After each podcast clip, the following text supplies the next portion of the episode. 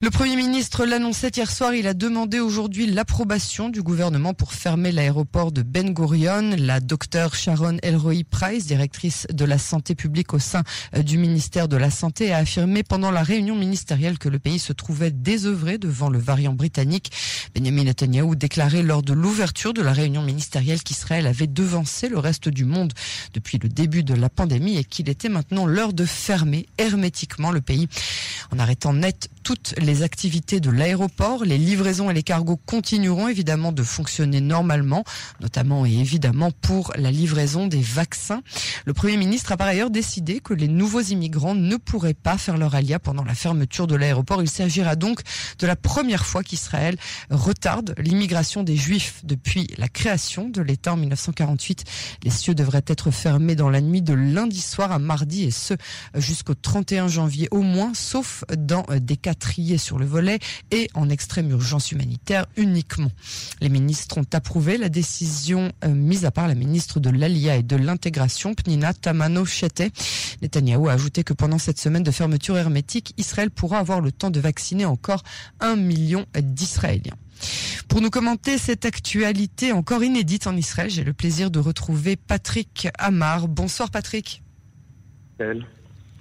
Je vous remercie d'avoir accepté notre invitation. Vous êtes conseiller spécial du directeur général de l'aviation civile israélienne. Euh, je voudrais tout d'abord vous demander, le Premier ministre a affirmé aujourd'hui qu'aucun autre pays au monde n'a jusqu'à présent euh, fermé son ciel. N'était-ce pas le cas de la Nouvelle-Zélande ou de l'Islande? Alors, il y a eu effectivement, euh, au début du mois de mars, un certain nombre de pays qui ont mis des restrictions importantes sur leurs frontières. Mais pour euh, si vous citez le cas de la Nouvelle-Zélande ou l'Islande, il y a eu aussi pas mal d'autres pays comme l'Australie ou même certains pays européens ont fermé leurs frontières, mais pas pour leurs euh, citoyens ni pour les résidents. Donc euh, la Nouvelle-Zélande, par exemple, le 19 mars, a limité l'accès à, à, leur pays aux citoyens et résidents permanents. L'Islande, le 20 mars, a fait de la même manière et a ouvert un petit peu plus au mois de juin leurs frontières pour les résidents européens euh, c'est en fait euh, comparable à la situation que nous connaissons nous en Israël depuis le 6 mars 2020, euh, où euh, Israël a limité euh, l'entrée en Israël pour uniquement les détenteurs de passeports israéliens ou des résidents permanents. Donc nous avons une situation très comparable en Israël avec ces autres pays-là. Par contre, comme vous le dites là, cette décision aujourd'hui de fermer de manière hermétique et totale pour tout le monde, euh, du 26 au 31 janvier pendant six jours, euh, c'est quelque chose qui s'est jamais fait jusque-là. Alors, euh, on parlait d'une fermeture de deux semaines à la base. Hein. Il ne s'agira finalement que d'une fermeture hermétique de six jours, comme vous l'avez dit, donc du 26 au 31 janvier. Est-ce que vous pensez que ces quelques jours soient à ce point décisifs en termes sanitaires? Alors, euh, point de vue sanitaire, c'est difficile de s'exprimer. On a beaucoup d'incertitudes. Je vais d'abord commencer par le point de vue du transport aérien et le point de vue des personnes. Euh, six jours est effectivement bien moins compliqué à gérer que 14. On peut imaginer les Israéliens qui sont aujourd'hui bloqués à l'étranger, euh, les compagnies aériennes qui vont devoir suspendre tous leurs vols à destination de Tel Aviv et au départ de Tel Aviv euh, à partir de demain soir. Donc l'impact est, est, relativement important, mais euh, beaucoup mieux gérable euh, sur six jours que sur 14. Ça, c'est le sur la partie impact pour les, les, personnes et les entreprises. Du point de vue sanitaire, euh, je dirais que quelque part, c'est mieux que rien. Euh, si on essaye de comprendre le contexte, hein, je ne suis pas là du tout pour défendre euh, ou pour appuyer la position du gouvernement, je la respecte, euh, mais j'essaye de, la, de comprendre le contexte. Le contexte, c'est qu'on est à une vaccination, on atteint quasiment 3 millions de vaccinés en Israël, avec un nombre important, près d'un million de doubles vaccinés. Euh, donc c'est extrêmement rapide en à peu près un mois. Et on a en même temps, depuis ces dernières semaines, euh, des pics de, euh, on a eu des pics de 10 000 contaminés par jour, même si aujourd'hui on est à 8 ou 9 000, ce qui est relativement important par rapport à ce nombre-là et presque la moitié ou 40% sont représentés par les variants, notamment le variant britannique, qui est très contaminant et qui représente une proportion importante de ces contaminations. Donc on a une situation qui est un petit peu, euh, on va dire, difficilement contrôlable, même si on a d'autres, comme vous l'avez dit en, en, entrée du journal, d'autres euh, points positifs, comme le R, le, le ratio R qui est, qui, qui, qui, est inférieur à 1 et qui le reste, d'autres critères qui sont euh, positifs, mais on en a d'autres qui sont, eux, inquiétants. J'en citerai un seul que je suis pour ma part depuis plusieurs mois, euh, c'est le nombre de cas graves hospitalisés dans les hôpitaux israéliens. Euh, le gouvernement avait évoqué, euh, je pense pendant l'été, euh, que le seuil critique était autour de 700. Euh, lits euh, hospitalisés euh, graves en Israël, qu'on avait, on, on, naviguait autour de 400, 500, 600, donc c'était encore pas critique.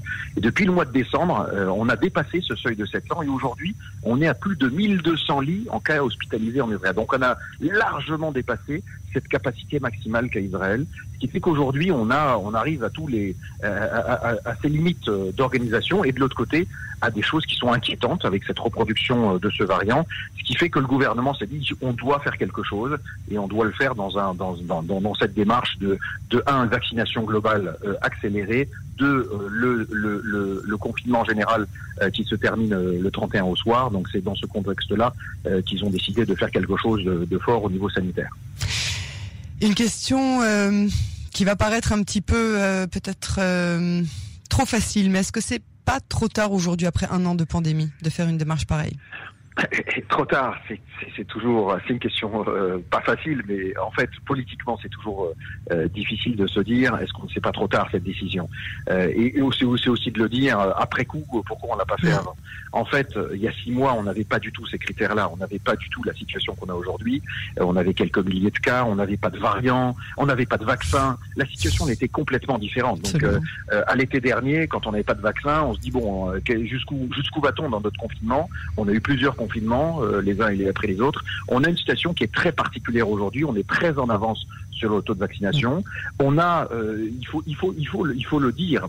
Euh, on a encore statistiquement des éléments aujourd'hui sur les, les taux après la première vaccination seulement. On a déjà des baisses significatif du taux de contamination et du taux de, personnes hospitalisées graves.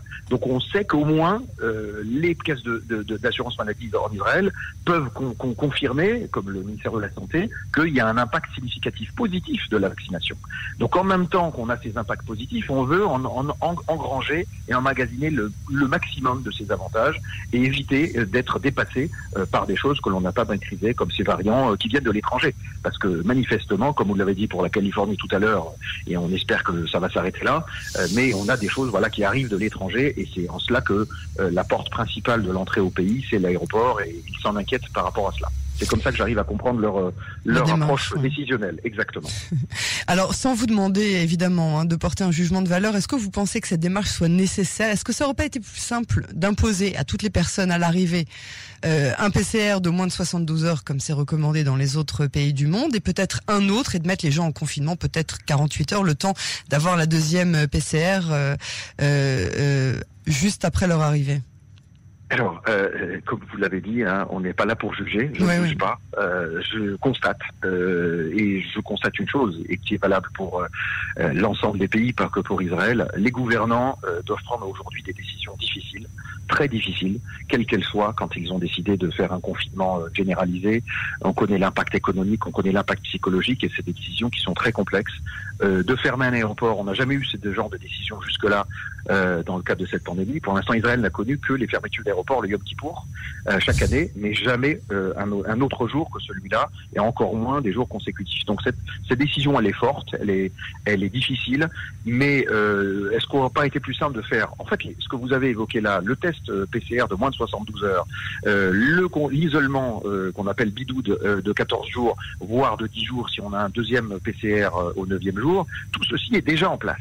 Il existe déjà, euh, il a été plus ou moins, euh, en tout cas, il a été pratiqué, plus ou moins respecté. On pourra se poser la question sur la qualité euh, du respect des règles par le citoyen israélien ou par les voyageurs je prends l'exemple simple du voyageur qui est arrivé de l'étranger, qui se sent bien, qui a fait un PCR, euh, qui a un PCR négatif quand il est arrivé, il pense que tout va bien, même s'il doit être en bidoude, euh, on ne sait pas comment il va se comporter dans sa maison, euh, même s'il n'en sort pas, mais avec ses proches, avec son épouse, ses enfants et autres. Et donc on peut imaginer qu'il a pris quelques largesses parce que il a eu un PCR négatif. Mais en fait, il est peut-être porteur et que quelques jours plus tard seulement, il va s'en rendre compte et ce sera trop tard puisqu'il aura déjà contaminé d'autres. Donc, sans aller jusqu'à et on a tous, euh, après un an euh, de cette pandémie, on en a tous un petit peu marre.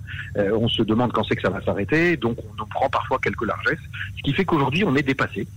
Euh, par des choses qui se déclarent pas tout de suite, par des choses euh, on peut être asymptomatique, où on peut être porteur, euh, pouvoir contaminer sans vraiment s'en rendre compte.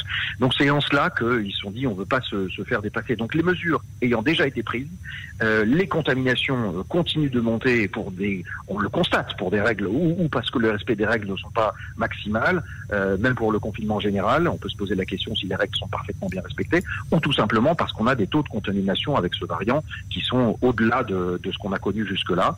Donc, ce qui fait que euh, on est amené à avoir euh, ce type de, de, situation et des décisions qui sont euh, au-delà de ce qu'on pourrait à, considérer comme normal jusqu'à aujourd'hui. Patrick Amar, je voudrais vous poser une dernière question. Quel risque d'être les répercussions de cette semaine de fermeture de l'aéroport? Les répercussions, elles sont, euh, elles sont économiques d'abord, euh, et elles sont surtout, de mon point de vue, mon analyse, surtout psychologique. Euh, je vais penser à tous les gens qui sont partis ces derniers jours à l'étranger, les Israéliens, pour des raisons professionnelles ou des raisons personnelles, et qui vont devoir, qui ont prévu de rentrer, évidemment, dans leur famille dans les prochains jours, et qui ne vont tout simplement pas pouvoir le faire. ils vont être bloqués jusqu'à au moins euh, dimanche soir, donc lundi prochain. Euh, c'est peut-être pour ça que le gouvernement, en connaissant cette situation, euh, a préféré mettre six jours que les 14 prévus, pour que ce soit plus acceptable, on va dire, pour les individus. Mais encore une fois, je, voudrais confirmer quelque chose, juste avant de, reparler de l'impact économique et pas oublier cet élément important. on a parlé de, prendre des décisions, de la gouvernance d'une politique.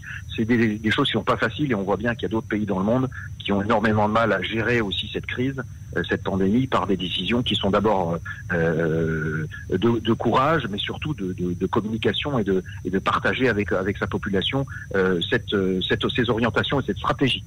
En tout cas, euh, on peut reconnaître une chose, c'est qu'il y a une réussite complète de la stratégie de vaccination en Israël, et ça, on peut le reconnaître à ce gouvernement. Donc, il faut aller et, que les résultats vont, vont être euh, vont apparaître dans les prochaines semaines. Ils ont déjà commencé à apparaître.